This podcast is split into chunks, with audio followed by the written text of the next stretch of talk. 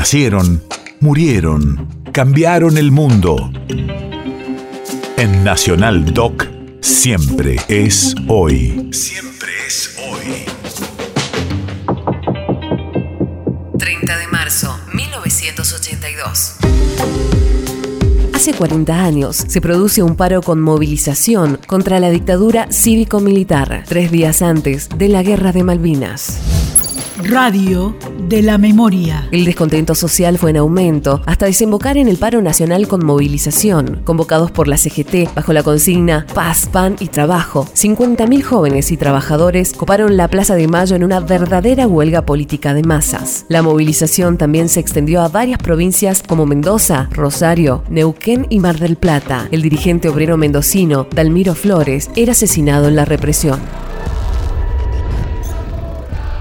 La patria convoca al pueblo.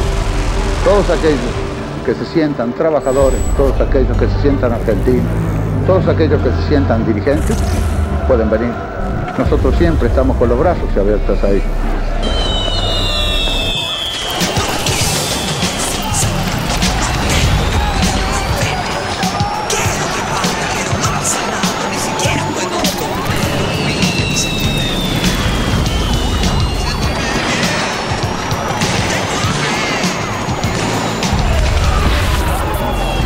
Buscamos el alma, el sentimiento que debe tener la Confederación General del Trabajo, donde la defensa de los derechos del trabajador sea prioridad uno. Y nosotros luchamos por eso, contra la desocupación, contra los salarios de arte.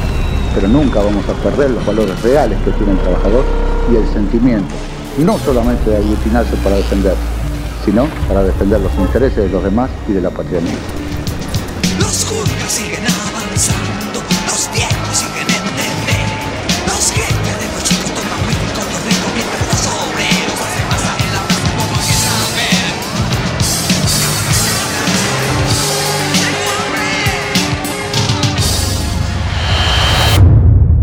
país de efemérides.